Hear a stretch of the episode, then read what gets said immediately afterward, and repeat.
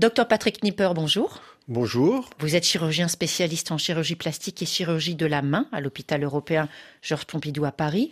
Pour prévenir les accidents de la main, est-ce qu'il y a des grands conseils à retenir? Alors le premier conseil, c'est euh, la prévention, effectivement. Donc euh, dans l'activité quotidienne, c'est une prévention euh, au jour le jour au niveau des accidents domestiques. Hein.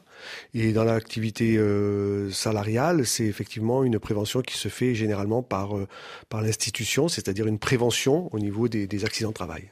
Est-ce que justement au niveau professionnel, les métiers, on va dire, les plus dangereux pour la main ont été identifiés? Alors ça, c'est une question très difficile parce que ça dépend de la région.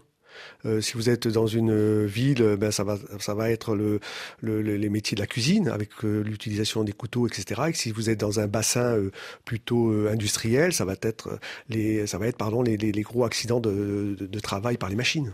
Et en dehors de ces activités, on va dire professionnelles, dans le quotidien, les risques majeurs pour l'intégrité des mains. Déjà, est-ce qu'on peut voir une différence en termes de genre et également en termes d'âge?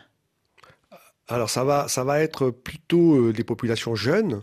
Par exemple, vous avez euh, quelque chose qui paraît anodin, mais tous les accidents euh, de moto, de traumatisme des mains, avec l'absence d'utilisation des, gants, ça va être dans l'activité quotidienne de la maman qui va travailler à la cuisine avec les accidents domestiques simplement. Et pour les enfants, l'écrasement des doigts, c'est encore quelque chose qui est fréquent? Alors, il y a une prévention vraiment qui se, qui, qui se fait de plus en plus hein, euh, pour les enfants, avec, vous savez, les, les, problèmes de, de, prise électrique, les morsures animales. Il y a de plus en plus de prévention, mais effectivement, il reste toujours euh, les, traumatismes des enfants. Merci, docteur Knipper. Hein. Vous êtes également le président euh, d'Interplace France, Chirurgie sans frontières, ONG de chirurgie réparatrice dans les pays en voie de développement.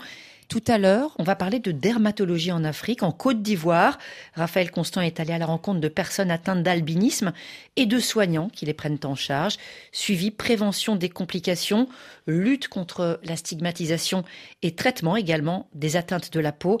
Un reportage long format de priorité santé à retrouver dès 9h10 temps universel.